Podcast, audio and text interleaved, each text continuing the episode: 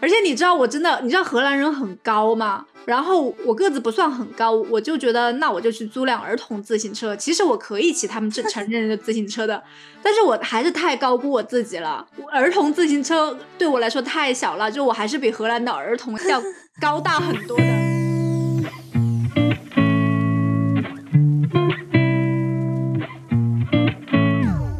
Hello，大家好，欢迎来到我们新一期的一起 B B Call，我是 Blake。我是 Bonnie。那我们讲了这么多期英国跟法国以后，就大概也了解到，就是这两个国家以前是很喜欢到处殖民的，就全世界到处都有他们留下来的足迹。但是呢，在欧洲还有一个国家，土地不大，但是人民的个子却很高。就说到 对高个子的国家，应该都猜得到吧？就是荷兰，全世界平均身高最高的国家。它曾经也在世界版图上留下了它很多痕迹。在十七世纪大航海时代，是欧洲最强大的国家。这强大的程度到了英国人要造一些词语来讽刺他们，就像英文里的 “Go Dutch”，A A。嗯，就当时英国和荷兰一直在为贸易路线和政治边界开战，英国人对 “Dutch” 一词的使用就很具有负面含义，就讽刺荷兰人很小气。哎，但是其实我觉得我们现实当中其实现在用的很少了，我感觉是属于比较老派的词。你会怎么说呢？要如果你想跟人家 “Go Dutch”，我我觉得还是说 “Go Dutch” 啊，因为你不会说 “A A”。对啊，中文比较喜欢说 “A A” 制啊什么的，但是。像英文还是说的 Go Dutch，真的吗？我会说 Can we split the bill，或者是 Pay separately，很少说 Go。也会这么说啊，嗯，都会用吧。但是就是比如说真的在餐厅里面，就是会说分开付钱。嗯，好吧，我可能我自己用的比较少一点。就荷兰的话，它是有它的辉煌时代的，它是一个很强大的贸易帝国，就发家致富的时间远比英国、法国还要早。就现在的话。好像在国际新闻上存在感会少一点。你对现在的荷兰是有什么印象呢？就你刚才说那一点，关于荷兰的经济啊、贸易啊这方面，我是到了荷兰参加一个 tour，我才知道他们以前的贸易做的很大。就比如说当时全盛时期，它的贸易量是世界贸易总额的一半，就占了世界的一半。对，这个有把我吓到，因为我之前。不太清楚，但是像作为去旅游的，我们知道比较多，就他们比较有名的，就比如说什么，他们的叶子是合法的啊，然后性工作方面啊，其实他们叶子不是合法的，但是在这方面的政策是非常宽松的。再有呢，就没有其他了的吗？哦，还有就是 museum，还有就是博物馆，还有什么？哦，郁金香、风车这些咯。对呀，就最有标志性、人畜无害的，对。我觉得好像畜牧业也算比较发达，就它的很多奶源都是来自于荷兰的。对，像提到什么风车、郁金香，还有大草地，就感觉还是个很小清新的国家。我今年四月底五月份的时候有去荷兰看郁金香，就因为疫情的关系，大家也差不多两年没有赏过花了。但是我没有去它那个最有名的 郁金香公园，就是在附近租了一个自行车，就围着花田骑了一圈，那感觉还蛮爽的。对啊，我觉得很漂亮。你知道郁金香的颜色也是五彩缤纷的，就大片大片的彩色。而且郁金香田，我不知道为什么它没有蜜蜂在周围授粉呢？因为之前去薰衣草田的时候，就是大群的蜜蜂在周围飞舞。哎，虽然是个很好的生态现象，但是让我有点害怕，就我很害怕它蛰我。但是郁金香田就完全没有，我不知道为什么。哎，所以那个地方大吗？你们骑自行车绕一圈需要多久？嗯，我们一共骑了四个多小时。啊，那么大？对啊，就是很大的郁金香田，还有郁金香博物馆。而且你知道，我真的，你知道荷兰人很高吗？然后我个子不算很高，我就觉得那我就去租辆儿童自行车。其实我可以骑他们这 成人的自行车的，但是我还是太高估我自己了。我儿童自行车对我来说太小了，就我还是比荷兰的儿童要 高大很多的。结果我全程我就缩在那个自行车上，导致我整个手都很酸，一直在做平板支撑这四个小时的时间。而且你不管蹬得多快，应该都比别人慢一截吧。对，那儿童自行车也提不上速，然后旁边那身就呼从我旁边 骑过去，我都觉得好丢脸呐！我就使劲在骑，像骑动感单车一样。然后我朋友一骑到很远，我就很生气。其实我频率跟他们差不多的，因为他速度提不上去，就导致我落下来很多。那你整个骑行不是很愉快啊？对呀、就太累了。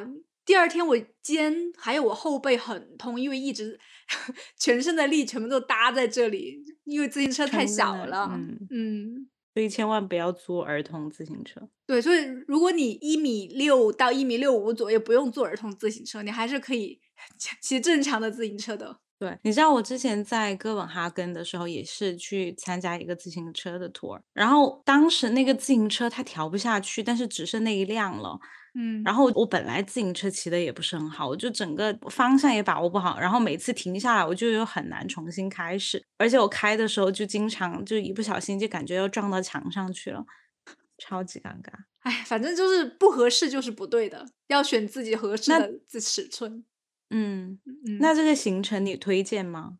其实如果我自行车选的对的话，我很推荐，因为非常的漂亮，那天天气也很好，然后大片大片的嗯田，它是一个那种有一点像野生公园的，但是那个公园里面也不收门票，也有住家的。然后我看到有一家住家的里面还养了两只羊，但它花园也不大，我不知道为嗯什么会在花园里面养两只羊。那里有风车吗？嗯，我没有看到风车，可能有。嗯，公园里面肯定是有的，就是那个最有名的郁金香公园，但我没进去，我就在外面的花田玩了一下，嗯，但是它不在 Amsterdam 里面。肯定不在很远，它离哦海牙很近。嗯就是那个最有名的郁金香公园叫库肯霍夫公园，但是我没有进去，我是在外面。其实外面有很多花田，就直接它有个自行车道，嗯围着那个走也很美。就里里面的话，它的郁金香不是那种成片的，就比较规矩一点。我听说是这样，我也没有进去。嗯，那个公园里面就有风车，又有郁金香。嗯我还有另外一个印象，就是荷兰是一个非常自由开放的国家，就是它允许安乐死、同性恋合法婚姻，还有性工作也是合法的。然后还关于叶子方面的话，就他对叶子采取的措施要比其他国家宽松很多。这些在很多国家都有争议性的议题，在荷兰就比较自由一点。他们的态度好像是你与其偷偷摸摸的干这些事情，那我就把它规范化，比较便于管理一点。对，那我复活节的时候去了一趟荷兰玩嘛，你之前不是也去过吗？就嗯所以我们这一期来聊一聊这个外表披着小清新的外衣，但是却有着很大胆政策的国家。嗯我到荷兰的第一感受，其实都不是我刚才说的这些东西，我就是感觉到处都是运河，就走没有多久就会有桥，啊对，嗯，很下面就是漂亮河，就觉得整个国家都是在建立在水上的。就大家都说威尼斯是水上之城，那我觉得其实荷兰也当仁不让啊，就整个国家都是建立在海上的。而且荷兰的那种规划感觉是就融入了城市的建设，但威尼斯感觉更像是它只有这么大的地方，它就只好把城市修在上面，嗯就两种不同的感觉。因为我也是去了以后才知道，荷兰是以和水抢地著称的，就它大约有三分之一的土地都是位于海平面以下，然后最低点嗯在海面有六七米，然后它只有百分之五十的土地是超过海平面一米的，然后全荷兰海拔最高的地方也就一千英尺，差不多三百零五米左右。然后全国大概有百分之十七的土地都是填海造出来的，反正整个国家都属于一个很平坦的地方，就也就很好发展畜牧业。他们不是很喜欢开玩笑吗？就说放把椅子在那里，站上去就可以俯瞰整个城市。嗯，就太平了。嗯再有就是他修了很多大坝，就把海水全部都挡在外面，就所以荷兰的筑坝技术就也是全世界顶尖的。就通过沿海岸的大坝、水泵和沙丘那些复杂系统，就把荷兰保持在水平面之上。然后水太多了以后，还要考虑防洪的问题。荷兰也拥有世界上最先进的防洪系统。我记得是有一些大坝和三角洲是向公众开放的，就对这方面感兴趣的也可以去参观。嗯就因为运河很多，桥也很多，然后造桥技术也是全球领先的。就之前不是港珠澳大桥修建的时候，那个海底城管技术就像买国外的专利嘛，然后对方就觉得这个技术是全世界独有一家的，就狮子大开口。就那家就是荷兰的公司，就是因为、啊，嗯，就是我想给你唱首歌，要给你唱《祈祷之歌》，然后最后就谈崩了没买。我想起来了。嗯，就就是因为自身国土的各种短板，就所以让荷兰在水利方面的各种技术都是很先进的。然后，嗯，我觉得荷兰算是没有什么著名景点的国家，就不像法国有埃菲尔铁塔，像英国有大半钟。但是说到荷兰，就有点说不出来。啊，你你这样说，我突然想到一个地方，嗯就是在火车站旁边，就是它最大的那个火车站。如果你从欧洲其他国家到阿姆斯特丹的话，然后它不是有一条很很长的河吗？然后跨过那个河，旁边一个运河对面就就有很多的那种五颜六色的房子。你知道我在说哪里吗？说那个风车村吗？你说的？不是不是，在阿姆斯特丹城市里面，我不知道，完全不因为荷兰的房子 famous for 就是歪歪扭扭的，而而且它很小，带一个尖顶，就这样并排着，都长不同的颜色。因为我当时去阿姆斯特丹之前，我在网上查了很多攻略，基本上大家都会把那张图剖出来。哦，我觉得好像荷兰都长这样，对，这就是他们的特色啊。但是我觉得这不算一个景点呐、就像你说啊，法国有什么？法国有埃菲尔铁塔。你说中国有什么？中国有万里长城。那你说荷兰有什么？荷荷兰有歪歪扭扭的房子，不觉得气势弱很多吗？就它没有一个很标志性的建筑，但是我觉得，但是荷兰的特色就是你看到，比如说一个桥旁边放了自行车这种照片，你就自然会啊，那不是阿姆斯特丹吗？然后如果你看到像那种歪歪扭扭的房子，很窄的一个挨一个，然后你也会觉得啊，那就是阿姆斯特丹。就是它可能不是通过某一个很巨型的建筑，但是它的很多细节你都可以体现出那种非常荷兰的感觉。就是有自己荷兰的特色。嗯，是，但是我觉得没有一个很著名的一个景点。我就想说的是，嗯，就你很嗯 care 景点，就嗯但是我发现国内很多旅行团来玩，不是一般都说什么欧洲十国游嘛，然后来荷兰一定嗯会去的就是羊角村。你去了羊角村吗？哦，对，我没有去，我我有点不太记得原因，要么是我时间不够了，要么就是天气的原因，反正我没去。哦，因为像在 COVID 以前，都是大巴车每天可能拉几十车人必去打卡的景点。然后我看了图嗯片跟视频，我就觉得好漂亮啊，就像安徒生的童话里面描述的精灵住的地方一样。我就说我想去，就大家都说这是游客聚集的地方，我想我不就是一个游客吗？我就想去羊角村，怎么了？就因为我是住在朋友家的，就他们家是住在海牙，离羊角村挺远的，就大概单程过去就要嗯三个多小时。但是在我的强烈要嗯求下，还是去了。然后到了以后，我觉得我一点都不后悔。就如果用我很贫乏的词语来形容的话，就是风景如画。那那天天气就是特别特别的好，就也没有很多游客。嗯然后整个村庄都是坐落在一个充满湖泊、芦苇就和森林的环境当中，有很多很漂亮的茅草屋顶的那个房子，还有很有特色的木桥，而且还有农场，这些房子都特别卡通，像蓝精灵居住的地方。就是说，是不是打开嗯哪个门里面会冒出一个精灵出来？而且是不是感觉每家每户都有一个小码头的感觉？嗯，我觉得很漂亮。就他一出门就可以直接坐船走了。嗯，他们那些运输都是靠船的，因为你进来那个村庄以后，你可以先游船，就整个过程大概一个多小时，就他会给你介绍一下羊角村的一个历史来历。他就说整个村庄基本上和以前没有什么变化，那桥和这些农舍就和十八、十九世纪都是一样的。就开出这片居民区以后，外面就有一个很开阔的湖。一水也不深，也就一米左右，然后再热一点还可以跳下去游泳。旁边我还看到露嗯营的车、啊，我觉得如果什么八月份来露营，应该非常的 chill。但但是我跟你讲，很搞笑，回程的时候我还看到几个中国人，因为除了可以坐他们那里的船，还可以自驾小船，他们就几个人就被困嗯在芦苇里面、动不了，就等着大家来救援。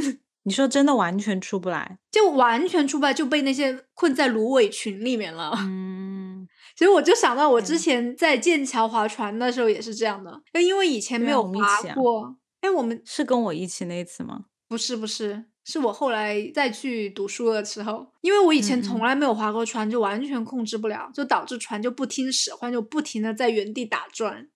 而且你知道，剑桥也是中国旅行团聚集的地方，周围那些船的人嗯就在你笑我们，还对我们拍照，我就觉得啊，好尴尬。跟你一起那次，你也有去划船吗？有啊，我们都有划船啊。我而且我没有吧？我印象当有，我们一起去，怎么可能我划了船，你没划船？哦，我我完全不记得，可能是不是别人划的？后来我是自己划的，印象比较深一点。哦，我们当时是对是别人划的，但是那个人说我们可以自己来弄一下，因为它是一根杆子撑嗯着来移动船嘛。然后他说我们可以试一下，那个杆子超重，根本提不起来。而且哦我记得好搞笑，有一个就是年纪比较小的小男生就在我们船上，他就跳到了河里，然后那个开船的人就吓他，他说有个 crocodile，然后他就一下子就跳上来了。真的吗？对啊，那个我怎么完全没有印象？我完全不记得了。天哪，我可能要吃点核桃了。对啊，赶紧。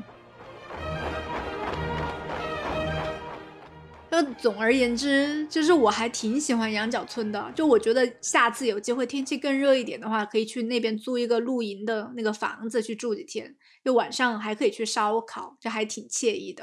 嗯，就除开羊角村以外，就好像真的没有什么特别要打卡的点呢。我就或者是这只是中国游客必来打卡的点。为什么除了羊角村就没有必须打卡的点？它不是很多地方都很漂亮吗？它有很多这种村庄啊。羊角村最有名。就可能是因为也被中国游客炒起来的，我也不知道。就但是我觉得，除开这些打卡的景点，就它整个荷兰的自由程度在欧洲也是领先很多的。就像周边很多国家的年轻人就喜欢周末来阿姆斯特丹开心一下，就因为叶子还挺容易买的。然后因为这种政策，就会有很多花样出来，就是什么 space cake 呀，有 lollipop，还会有不同的口味。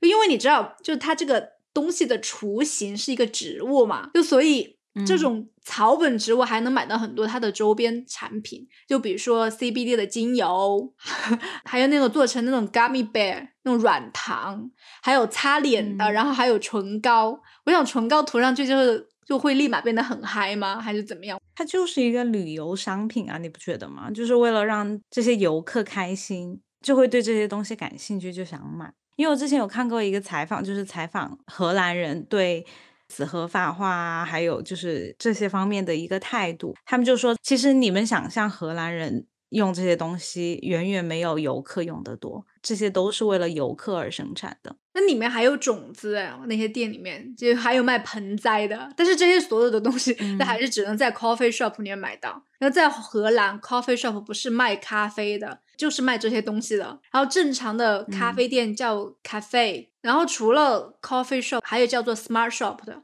就里面还有幻菇，就吃了会让人致幻，其实就是一种毒蘑菇。云南也有很多，现在荷兰市面上正规渠道能买到的就只是 truffle 了，不是 mushroom，就因为。Mushroom 的毒性会更浓，就差不多三克，你就会有很重的幻觉。当时就是因为有人吃了出了事，就所以就选择用毒性比较弱的，就吃的比较多的 truffle。就在店里面也是分跳楼了是吧？对对对，就是那个就是那个女生，嗯，就所以在店里面就是分等级的，就有给新手的，也有给高级别玩家的，会根据你的创造力或者是你的视觉力来评星，然后每个人看到的东西都有点不太一样。根据吃了的人跟我说，就是他会看见地上会有很多波浪，还会听到泉水的叮咚声。但是那个听说口感不太好吃，说很像酸了或者是霉掉的 nuts 那种坚果。哎，我觉得可能是很很怕大家追求一个刺激，一天到晚都想看到幻觉，就故意没有对它进行调味。你知道这个毕竟不是一个 party drug，就只是让你尝个鲜，所以很多游客来荷兰都很想去试一试啊。但是我在这里。还是提醒一下，一定要尊重当地的法律法规，就不要尝试把这些东西想要带出荷兰。对，然后之前有很多英国的年轻人周末会来荷兰嗨了以后，就想带一些东西回英国，然后最后都被车站被逮到，就好像都是大家都知道的是，伦敦的车站就有一只叫 Flossie 的狗狗，就一旦到了荷兰回去的火车，就对他来说就是个大丰收，他可以拿到很多的 treat，因为。嗯嗯，那所以不要想着去做一些违法乱纪的事情。那还有就是毒品有害健康，就珍爱生命，远离毒品。就虽然它是个软性的，但还是尽量不要碰比较好。嗯。这些东西在荷兰全境都是能买到的，我不知道为什么阿姆斯特丹就是吸这个的特别多，要走在街上就看到那种嗨多了的频率也很高。对，我还遇到那种有一个人想来拉我要和我跳舞的，就吓得我赶紧 跑开，好吓人呢。对我到阿姆斯特丹的第一个印象就是好臭，因为我是在离车站比较近的那边住，我过了那个桥之后。就感觉穿过那些街道全是叶子的味道，哎，但是我去的时候我觉得还好哎，可能去的时间的问题，因为这个味道我在伦敦街道上也经常闻到。伦敦的街道是偶尔你经过一个地方，然后你突然闻到，就想说哦，这家人可能有人在吸叶子，但是在阿姆斯特丹给我的感觉，就我当时去的时候是感觉整个街道都弥漫着那个味道。嗯，我觉得伦敦嗯也经常会有诶，可能看地区。是吗？嗯，嗯，而且我跟你讲，我不知道这个生意是在伦敦是不是被一些华人垄断了。我有两次走在街上，那种 teenager 青少年，可能才十五六岁吧，就过来问我你有没有 weight。我我说我没有，我想什么意思？难道我长得很像你们接过头的什么 drug dealer 吗？我就很很无语，就遇到这种事情。嗯，但很多人都以为叶子在荷兰是合法的，但是其实不管你是什么毒性的叶子，其实在荷兰也是不合法的。但是它有一个 toleration policy，就是你 carry 你带在身上在五克以下的那种 soft drug，它就可以 tolerate 你，就忍耐你，就宽容政策所以宽容政策，哦，对对对，我就在想怎么翻译成中文。嗯所以这些售卖叶子的地方，它叫 coffee shop，其实它跟 coffee 一点关系都没有，只是它要隐藏自己的身份，它不能太明目张胆，但是大家都知道 coffee shop 就是买叶子的地方。嗯，但是我觉得这个政策很搞笑，就嗯他们还是会认定这些 coffee shop 售卖的行为是属于刑事犯罪，但是不予起诉。但是对对开 coffee shop 的地点有一些限制，就可能学校附近不能开，这也不能大张旗鼓的打广告。嗯，其实这也是非常近代的规定，就在以前的话。你随便在哪里开都可以，然后就在最近几年才说哦，离学校二百五十米之内你不可以开，然后嗯可能在那里已经开了十几年的，然后就要搬走，然后大家还不开心。就我们可能觉得非常正常的事情，但是他们要经过非常长的那种辩论达成目的。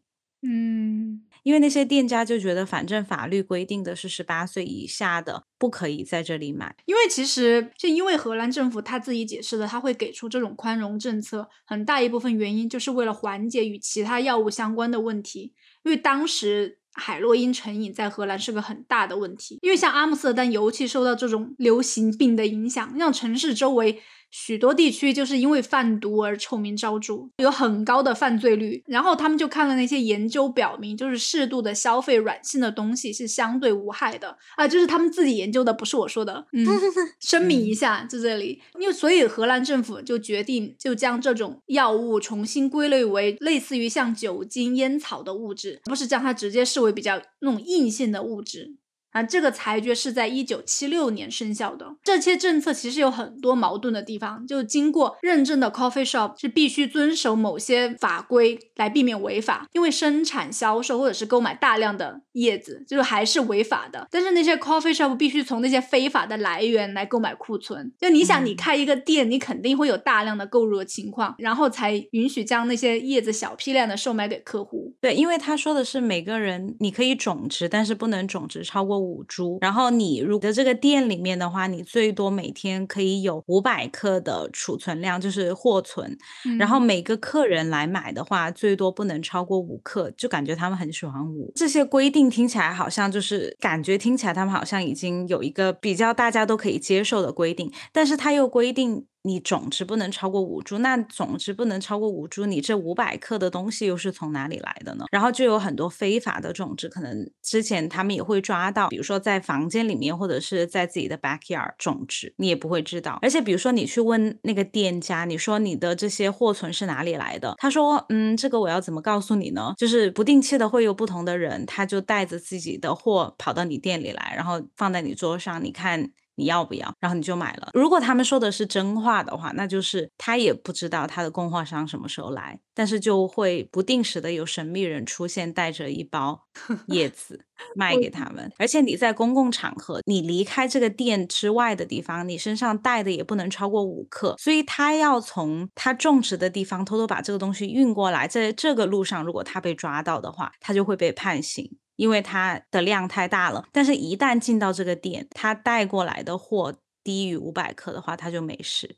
嗯，就很多很奇怪的，对，对，有点矛盾。嗯，嗯其实我不知道应该怎么评价这个政策。就我们分享这些东西，只是想展示一下不同国家的不同文化。我们的 culture shock，对，荷兰政府是怎么考量，都会把这个软性的东西纳入合理的范围。其实荷兰的犯罪率在全世界来说都是很低的，在欧洲都是最低的。因为我去巴黎的时候，你知道我会感到很害怕，就我就会时刻警惕有没有人来偷我的东西，就或者是有人冲出来抢我。但是我在荷兰就是真的没有这种感受，就感觉很安全。嗯，因为他们吸引了大量的游客过来。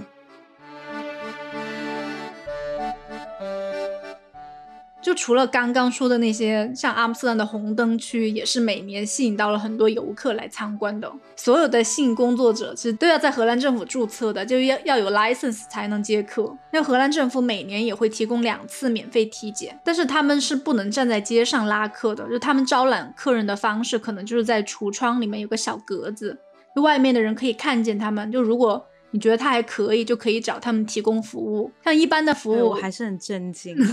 震惊的点是什么？你有去红灯区吗？去啊，就晚上的时候，嗯，那个场面就是哦，公共很震撼是吧？对 对，对确实确实要描述一下吗？啊，你可以描述一下，就像你在走过一个小街道，然后两边都是店铺，但是店铺呢，它就是一块玻璃，然后你就会看到玻璃后面就是一个女生在那里穿的非常的裸露，然后就是那勾引你。然后路上就是非常多的人，就跟一个就是繁华的都市那种人流量是一样的，密密麻麻的人，然后两边就是裸体的女生，一间隔一间，好像只还有遮住关键部位，没有到完全裸体。对对对，遮住关键部位，就比如说穿一个比基尼那种程度的。然后他有每个人都有一个窗帘，比如说他接到客了，他就会把窗帘关上。嗯，就不要他在工作，或者是说去后面。而且你在那条街上你是不可以拍照的，就是这个是。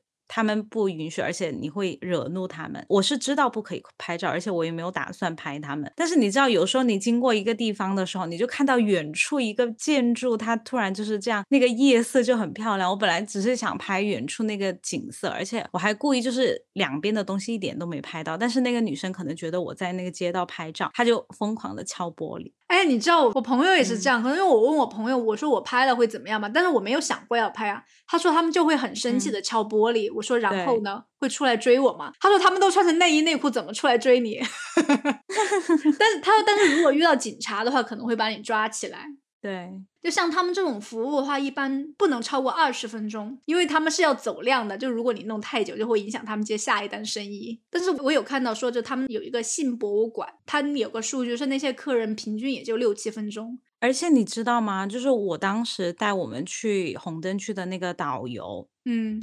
他说，在阿姆斯特丹，其实你看到的这些是他们给你创造的一个想象的你可以得到的服务，但是其实并不是得到的服务，可能你根本都不能要求什么，你只能躺在那里，然后你要听他的，如果他不愿意的话，你就不能做什么。所以其实你想象你可以得到的服务，其实得不到。都是一些非常 basic，可能只是看一看，只是看一看，真的吗？我还以为是真的会，没有没有，这个就是看他的心情，这个以那个女生为主，并不是以你的意愿为主。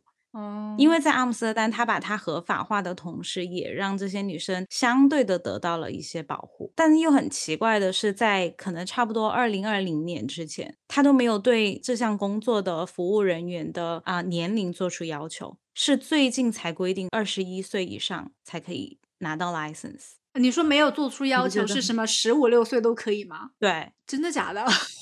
对啊，而且这个规定好像是二零年才颁布的。哦，那那这个规定很那个呀，就以前的话没有规定年纪。对呀，所以这其实会导致一个很严重的犯罪问题，因为就有些人会诱骗那些女生来到阿姆斯特丹，嗯，来从事这方面的工作。因为你知道，他其实我觉得政府应该也是比较 cautious，因为我记得我当时在入境，我是一个人去的阿姆斯特丹，然后他就在那里审了我半天，可能以为我要去工作或者是被 卖到那里之类的吧。然后当时还不能理解，后来我。到了之后，听到导游这一介绍，突然就懂了。而且你知道，很奇怪的是，我印象非常深刻，就带我们去红灯区那个导游，他说在这里，因为大家对这件事情非常的开放，然后有一个导游，就是他另外一个同事，一个阿姆斯特丹人，他的老婆的职业就是这个，然后他有时候还会带着他的游客去看他的老婆。这那游客可以点他老婆的单吗？这个我就不知道，这这也太就很奇怪啊！对，这也太尴尬了吧？对啊，我就对这个故事印象很深刻。哎，不过荷兰政府也是也是尽量把他们这份工作常态化，因为他们也是要交税的，要交百分之十九的税。就如果客人你消费以后，你想找他要发票给公司报销，也不是不可以，只是可能全公司人都知道你去干了什么了。而且公司干嘛要报销你这个？可能是陪客人啊，一起去啊，what，帮客人买单啊，who knows。其实，如果要追溯历史的话，就红灯区是怎么发展的？阿姆斯特丹的性服务行业就几乎与这座城市本身一样古老，因为早在十五世纪的时候，甚至更早的时候，就第一批 sex worker 就来到了阿姆斯特丹港口了。来谋生，因为像荷兰就是海运很发达的国家，就船上这些水手都是些年轻小伙，就一出海就是几个月，就精力没处发泄，就到了港口就很急的要找这些性工作者来为他们服务一下，而且他们会在海港附近去寻找这些娱乐项目，就现在阿姆斯特丹红灯区的位置，就那个时候其实出海是一项很危险的职业，就大约只有三分之一的水手。能够安全返回家园，然后很多水手的老婆就变成了寡妇，就为了养家糊口，就这些寡妇就经常开始为这些出海的水手来提供陪伴服务，就有一点收入啊，总比一点收入没有就好。因为其实教会不允许他们再婚的，嗯。在一七九五年的时候，法国入侵了荷兰，就是我们 上一期讲的拿破仑，把这个产业合法化了，并且很严格的控制妓院。法国人在一八一三年离开荷兰的时候，有很多城市在如何继续实行管理这个政策方面就存在了分歧。然后随着时间的推移，就越来越多的城市禁止妓院。进入他们的城市，但是是阿姆斯特丹是属于比较开放的城市，就一直还保留着这些东西。所以像阿姆斯特丹的红灯区就属于城市最古老的部分。我记得当时那个导游还带我们去了一个教堂，然后就说这个教堂就是那些水手一般来得到了服务之后，然后就去教堂忏悔，然后就可以出海了，就这 是一个流程啊。其实，在一九六零年代，警察是规定在门口拉客是违法的，所以窗帘基本上都是关上的。然后你坐在窗后提供服务是可以被容忍的。所以为什么是红灯区？因为那个时候的这些性工作者就会通过在缝隙后面就点燃一个红灯，因为红色的穿透力比较强，就那些男人们就很清楚，他们就可以来这里找他们。现在是。允许开窗帘的，就延续了以前的传统，所以晚上来的时候是最佳时间，就整个区域都是红色的。你知道他们还有游客体验项目吗？我好像在之前的节目里面讲过，怎么体验法？它有一个二楼的那种橱窗，然后你可以到那里，他给你一个面罩，然后你就裸露的坐在那里。就假装你在招客，但是别人不知道你是谁，就你没有露脸啊？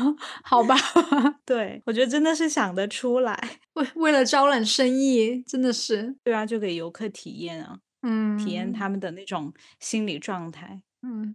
但其实，在两千年的时候，荷兰政府。解除了妓院的禁令，就使妓院成为合法的企业。然后红灯区所有注册的橱窗妓院都获得了城市的许可，就由城市监管这个行业。然后像这些性工作者在荷兰商会就会注册为个体户，然后他们就从这些老牌妓院老板那里租他们的窗口。但是在嗯二零零七年的时候，阿姆斯特丹市在红灯区启动了一个叫 Project 一零一二的，他要把这些所有的城市旅游的这些项目。说是要升级，然后很多那种窗口就不得不关闭，不只是针对他们，还针对阿姆斯丹里面的 coffee shop、smart shop 这种种子店也是关了很多。然后取而代之的，是他们认为有价值的企业就不能再做这种黄赌毒的生意了。但是你知道这个东西已经有很多年了，在二零一五年的时候，阿姆斯特丹的红灯区的那些性工作者就组织了荷兰有史以来规模最大的示威活动，就他们。与两百五十多名性工作者一起游行到市政厅，要求阿姆斯特丹停止关闭这些窗口。就因为这个举动会使很多性工作者开始非法工作，就会更不安全。这但是在这个项目下还是陆陆续续关开关开。就但是现在的话。在阿姆斯特丹的红灯区有二百九十二家橱窗妓院，是世界上最著名的红灯区之一。就是在这里提供这种服务是合法的，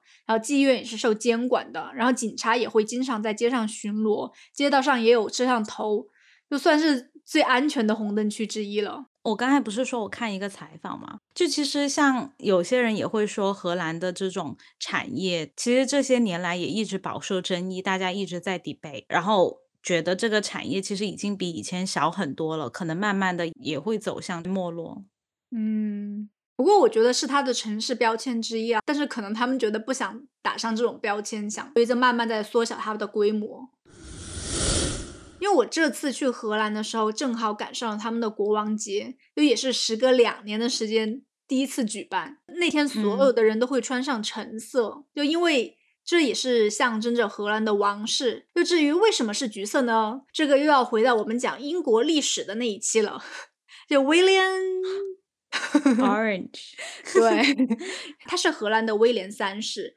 他的老婆是斯图亚特家的女儿，然后来了英格兰以后才变成了威廉一世。认得他的祖先就荷兰的威廉一世，也叫 William Orange，就是他带领荷兰起义的，就反对西班牙的占领，打赢了独立战争，就所以他可以说是荷兰的开国大将。就荷兰人就把他的姓氏代表的颜色就视为国色，橘色就象征着荷兰整个国家。就反正这些欧洲的皇室就富有了这么多年了，家里肯定有很多好东西。然后现在在海牙的莫瑞泰斯皇家美术馆，就最开始也是以收藏荷兰皇家的藏品的。就其实我还挺喜欢那个美术馆的。你去了吗？海牙的那个那个博物馆？没有，我就只去了阿姆斯特丹。哦，你下次有机会可以去，我觉得很漂亮。其实我还挺喜欢那个美术馆的，就它是在一栋临湖的房子里面，就正好又是郁金香盛开的季节，就外面有很多郁金香，然后又有喷泉，那旁边就是荷兰首相办公的地方，然后不远处还有一个像法国梧桐大道的那种地方。就反正随便一拍，不用 P 颜色就可以当成一张明信片一样了。那在那个美术馆里面最有名的藏品就是维米尔的珍珠少女。就现在很多的画家也会对这幅画进行二次创作，就是把少女换成一只河马啊，或者是其他人的脸都有。你应该有看到过吧？那个，嗯嗯，就它也有另外一个别称，说它是北方蒙娜丽莎，就因为这个画里的人物也是虚构出来的，不是也说蒙娜丽莎也是虚构出来的吗？嗯，因为她那个女孩穿的是那种异国服装，然后戴着东方的头巾，然后耳朵上有过大的耳环。就维米尔是很擅长运用光线的大师。这幅画神秘的地方那个点，就是你不知道他是要转向你，还是他准备转头走。就如果有兴趣的话，我们之后可以再讲荷兰博物馆的时候，专门讲一讲它的神秘之处。嗯，除了这幅画以外，很有名的就解剖学课，就以前在美术课本里面有看到过的。啊，反正这些名画就不说了。但是我在逛里面的时候，发现一个惊喜，就我发现里面有安妮斯图亚特的画像，我不是看到后马上就发给你了。对 对，她是威廉· Orange 的女儿。对，嗯。除此之外，我还看到了简·西摩的画像，你还记得他吗？不记得了，谁啊？你真的，亨利八世的一个老婆，亨利八世还记得吧？哦，就是那个很多老婆，呃，就老是把别人杀死那个，对，娶了很多老婆，杀人如麻的那一个，嗯，还有他的画像也在里面。就除了简西摩的以外，还有亨利八世的猎鹰者，就是帮他猎鹰的一个人在那里。嗯，你看画像，你看 英国历史对你逛博物馆好有用。你看斯图亚特家真的无处不在。对，所以之后我们来好好讲一期荷兰的博物馆。对。其实荷兰的博物馆也挺有意思的，对，像什么梵高博物馆啊，嗯，我还看到 Banksy 的博物馆，还有人体博物馆，对对对对。那好吧，那我们今天的节目就到这里结束了，谢谢你的收听。如果你喜欢我们的节目，请记得点赞、点桃心、转发、留言。那我们下次再见吧，拜拜。哎，你还没叫人订阅，而且要记得订阅哦，这样你就不会错过我们的每一期节目了。